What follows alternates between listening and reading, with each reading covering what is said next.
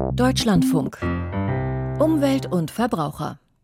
Die Einnahmen aus dem Emissionshandel sind im letzten Jahr erneut gestiegen. Das Geld, das über CO2-Zertifikate eingenommen wird, fließt in den Klima- und Transformationsfonds.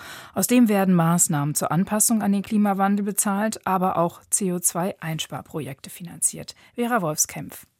Eine Rekordsumme von 13,2 Milliarden Euro. So viel hat der Verkauf von Kohlendioxidverschmutzungsrechten Deutschland im vergangenen Jahr eingebracht. Das Geld stammt etwa zur Hälfte aus dem europäischen und dem nationalen Zertifikatehandel. Das berichtet die Emissionshandelsstelle. Sie ist beim Umweltbundesamt angesiedelt. Dessen Präsident Dirk Messner sieht in der CO2-Bepreisung den entscheidenden Hebel, um die Klimaziele zu erreichen. Denn pro Tonne ausgestoßenem CO2 muss die Industrie zahlen. Kraftwerke, große Industrieanlagen und der innereuropäische Luftverkehr müssen dafür Zertifikate erwerben.